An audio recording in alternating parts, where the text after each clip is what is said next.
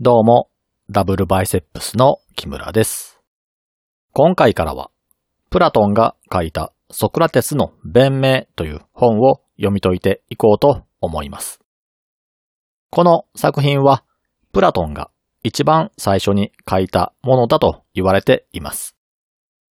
これまでに紹介したプラトンの対話編ですが、実際に起こった出来事や対話内容を忠実に記録したものではなく、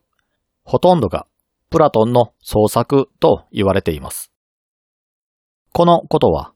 彼とソクラテスが年齢が50歳近く離れている一方で、彼の対話編には、ソクラテスが若い頃に有名な賢者と対話をした内容が描かれていたりすることからもわかります。これらの作品は、彼がソクラテスの弟子の中でも自分よりも年上の先輩などに話を聞いて、それをベースにして書き起こしていたとされています。ただ、この際に実際に起こった出来事をできるだけ忠実に書き起こすのではなく、読み手にメッセージをよりわかりやすく伝えるために、もともとあった出来事を大幅に加工していると思われます。そのため、これまでに紹介してきたプロタゴラス、ゴルギアス、メノンといった対話編では、テーマがしっかりとしていて、盛り上がるポイントがあり、哲学に接点がない人に対しても伝わりやすい表現で書かれていたりします。ソクラテスの対話相手とされている人たちの主張も、その人物の元々のキャラクター性というのも考慮はされた発言になっているとは思いますが、その発言内容は本人がそのまま主張していた内容というわけでもないようです。プラトンの初期の対話編は哲学に興味がない人にもわかりやすい内容となっていますが、そのような作品に仕上げるためにも、登場人物は世間一般の人が普段から疑問に思っているようなことを代弁するようなキャラクターになっていたりします。そのため、モデルとなっている哲学者や政治家が対話で実際に発言した内容ではないと思われます。哲学者同士の小難しい対話内容を対話劇のように書いたとしても、哲学に興味のない一般市民は読もうと思わないでしょう。庶民が日頃から疑問に思っていることを代弁させて、それに対して反論をするという内容にすることで、庶民が興味を引いて手に取りやすい内容にしたと想像できます。当然ですが、ソクラテス自身の発言も彼だけの主張というわけではなく、プラトンが解釈をしたソクラテスの主張であったり、プラトンが独自で考えた思想をソクラテスに代弁させていたりもするようです。ですが、今回紹介するソクラテスの弁明に限っては、プラトンが実際に裁判を見た上でソクラテスの主張をそのまま書き留めていると言われています。そのため、ソクラテスの素の言葉が聞ける貴重な作品となっています。この作品ですが、これまでのプラトンの作品のように一つの出来事を一から説明する形式にはなっていませんので、相手が裁判を起こすに至った経緯を説明することもなく、裁判の途中から始まります。具体的には、ソクラテスが起訴されて、相手側が起訴内容を裁判官たちに伝えるというところは省かれていて、起訴内容に対してソクラテス自身が弁明をするというところから始まります。他の違いとしては、ほぼソクラテスによる単独の演説のみで構成されている点です。これまでに紹介してきたプロタゴラス、ゴルギアス、メノンですが、これらの作品は対話編という名前の通り、誰かと対話することでテーマを深掘りする作りとなっています。しかし、この作品については、ソクラテスが単独で話し続けます。途中でソクラテスを訴えた人物であるメレトスに対して2、3質問することはありますが、それを除いてはほぼ一人で話し続けるだけです。また、内容の方もこれまでの作品とは少し違っています。先ほども言いましたが、これまでの作品には話すべきテーマというものがありました。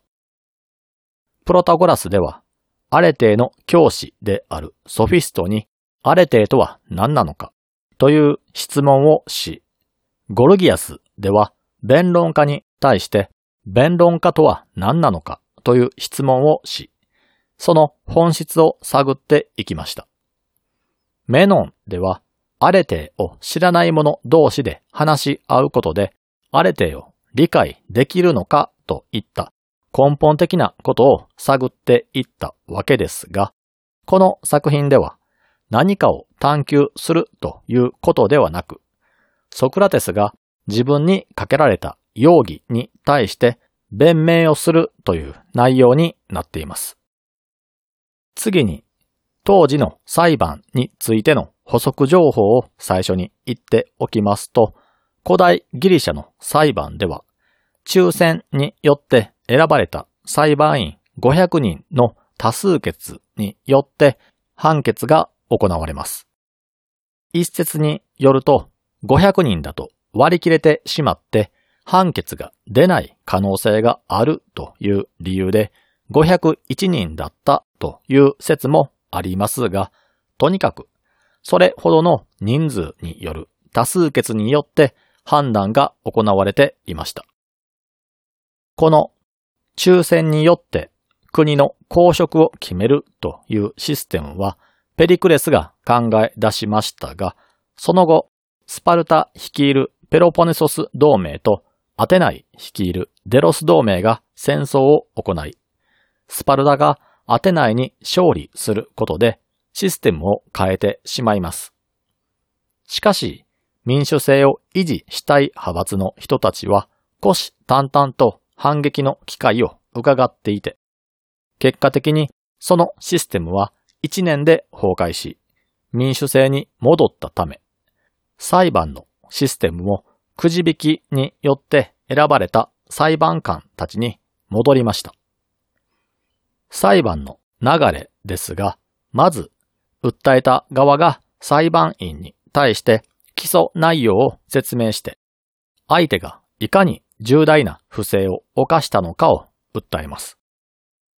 この訴えですが、今の犯罪のように、まず警察などの治安を維持する機関に相談をして、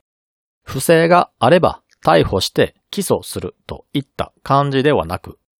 裁判所に訴えれば裁判が開けるというシステムのようです。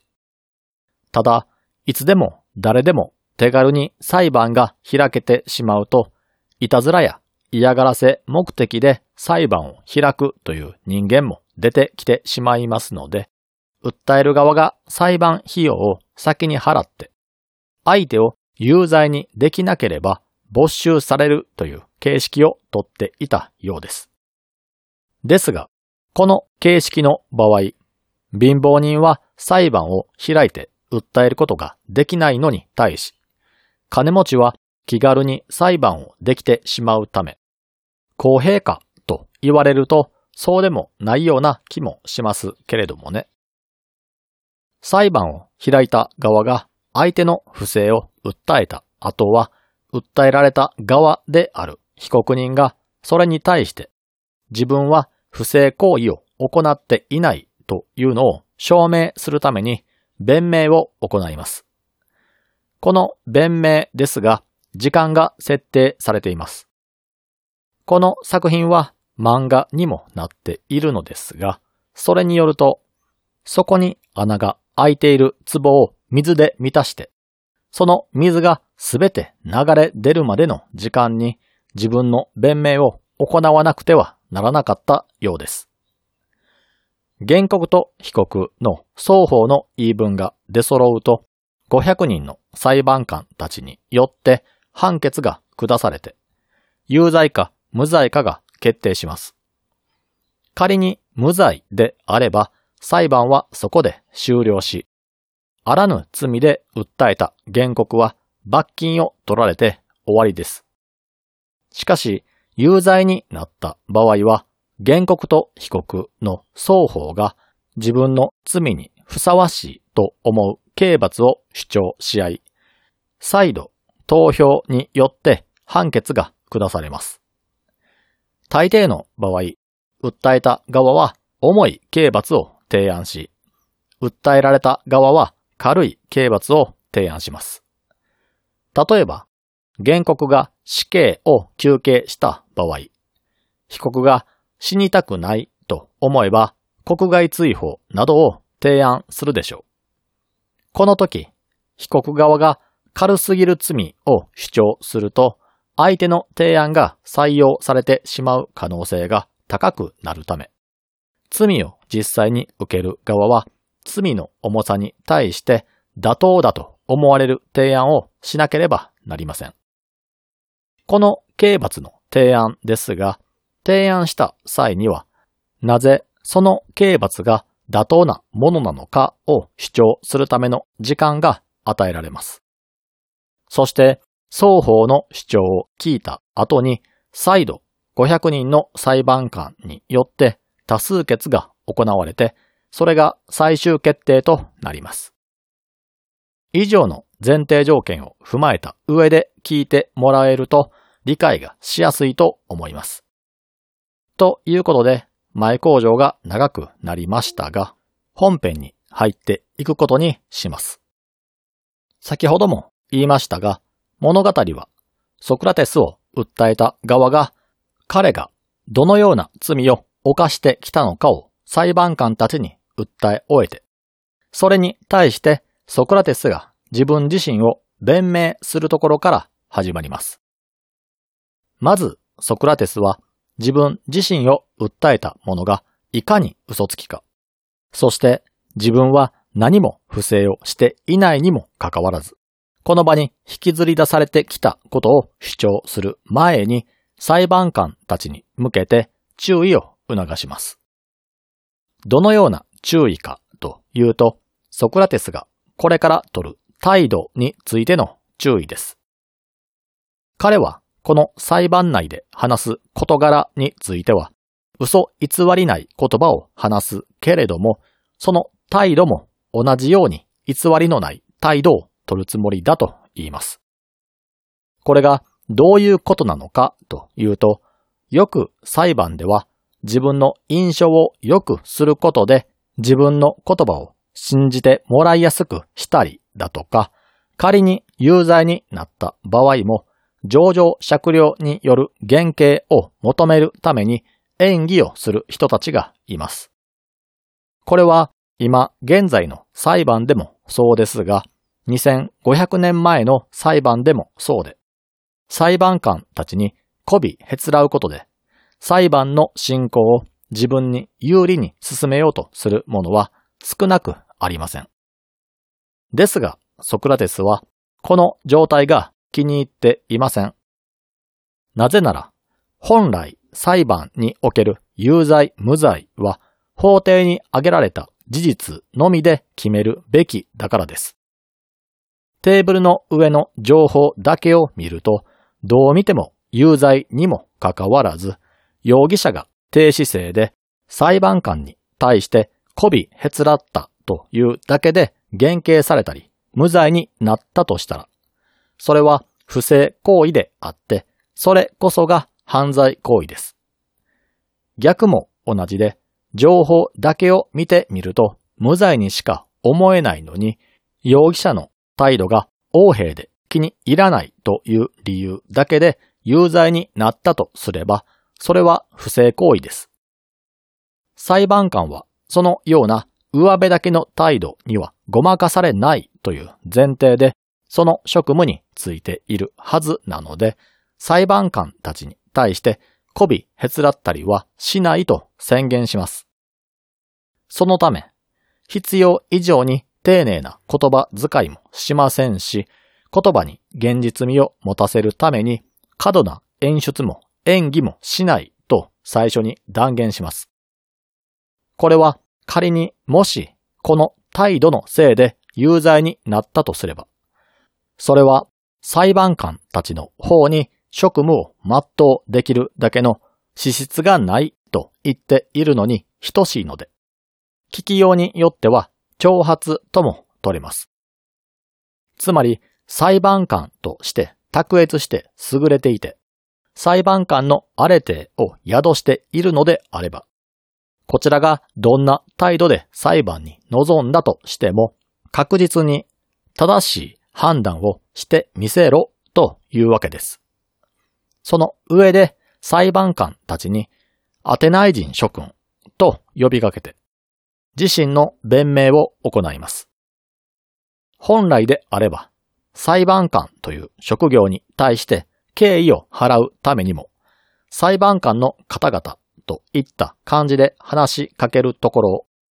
アテナイ人諸君と言っているところに、先ほどの発言の本気度が伝わってきます。ソクラテスはまず、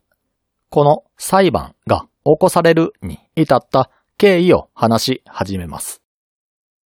この裁判はメレトスという若い銀融詩人によって訴えられて起こされます。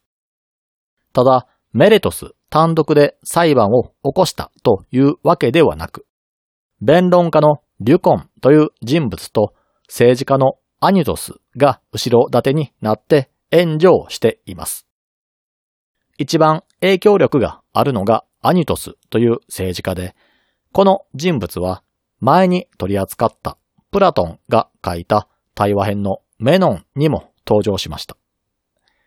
アニトスはアテナイがスパルタに負けて30人選手制になった際に民主制を支持する者たちを集めて他国に亡命しました。ですが、その後、アテナイ市民が選手制という政治体制に対して徐々に不満を募らせて、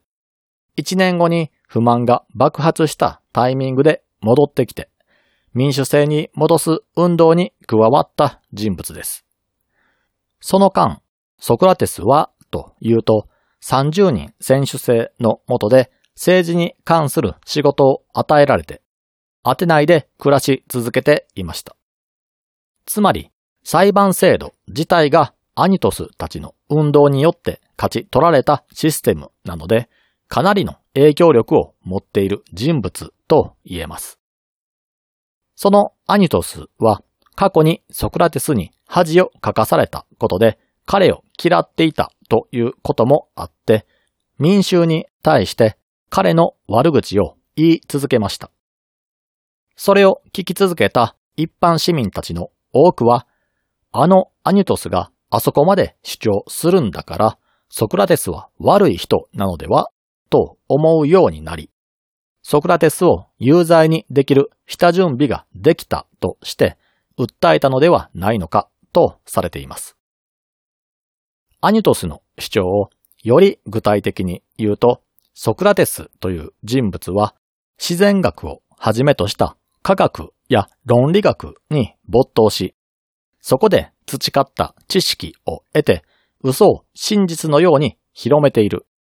また、神々が作ったこの世界を全く別の定義に当てはめて考える。科学に没頭するという行為は神々を信仰していない証拠だ。神に対して敬意を払わないような人間は平気で不正を行う。ソクラテスはアニトスがこのような感じで嘘をばらまき、人々を洗脳していったと主張します。ソクラテスが神を信じていたのか、それとも信じていなかったのかは別として、彼はアナクサゴラスを師匠として尊敬していましたし、一時期は教えを受けていました。そのアナクサゴラスの主張はというと、太陽は灼熱する岩だし、月は土の塊に過ぎないという主張でした。当時はギリシャ神話が一種の宗教のように信仰されていましたが、そこでは太陽や月はアポロンやアルテミスといった神々の化身として扱われていたために、アナクサゴラスは不敬罪で国外追放をされています。そのような人物を師匠とし、同じように科学、当時は考えることの総称として哲学と言われていましたが、それに没頭していたので、この事実だけを見ると、ソクラテスは信仰心が低いかもしれないとも思います。この前提がまずあって、先ほどの話を民主制を取り戻す運動の一員として動いたアニトスが積極的に主張したということで、一般市民の間ではある程度の信憑性を持って受け入れられたんでしょう。このアニトスの働きによってソクラテスは悪い人物ではないのかと漠然と感じる人たちが多くなってきたことが今回この訴えが起こされる原因になったと思われます。ソクラテスが言うには私を悪い人物だと主張する人たちは大きく分けて2種類いると言います。まず一つは私のことをよく知らないし興味もないけれどもみんながあいつは悪者だと噂をしているからとその一方的な意見を信じ込んでしまっている人たち。今現在もそうですが何らかの事件や不正行為が行われた場合、それが SNS やワイドショーなどで連日のように取り上げられてみんなで叩くという行為が行われていたりします。これと同じようなことが当時も起こっていたわけです。当時はネットもスマホもないために SNS で拡散ということはありませんでしたが、ソクラテスのように有名な人物の場合は、彼がいかにバカバカしいことを主張していたのかというのが喜劇の題材となっていたりしました。他人を馬鹿にするという行為は本来であれば褒められた行為ではありませんが、対象となっている人物が悪い人間とされている場合は、それも暗黙のうちに認められたりします。ただ、このような人たちは、ソクラテスという悪い人たちをみんなで叩くという一つのコンテンツとして消費しているだけなので、彼らを説得するのは無駄な行為です。なぜなら、確固たる信念があって批判しているわけではなく、なんとなくノリでみんなで馬鹿にして楽しんでいるだけだからです。そんな彼らを一人ずつ法廷に読んで反論していくという作業は労力がかかるだけなので、相手にするだけ無駄です。残りのもう一つは、ソクラテスのことをよく知っている熱心なアンチです。今回の裁判は、そのアンチの代表である3人が訴えたので、彼らに対しては、自分は不正行為を行っていないと証明する必要があるとして、弁明を行わなければならない。それと同時に、限られた時間内で500人の民衆が持つ疑念も晴らして納得させる必要がある。そうすることこそが私自身のためだけでなく、説得される人たちにとっても良いことだと思うから、不正は犯さず法律にのっった形で弁明を行うとソクラテスは宣言します。彼が弁明を行うのは自分の容疑を晴らすためだけでなく、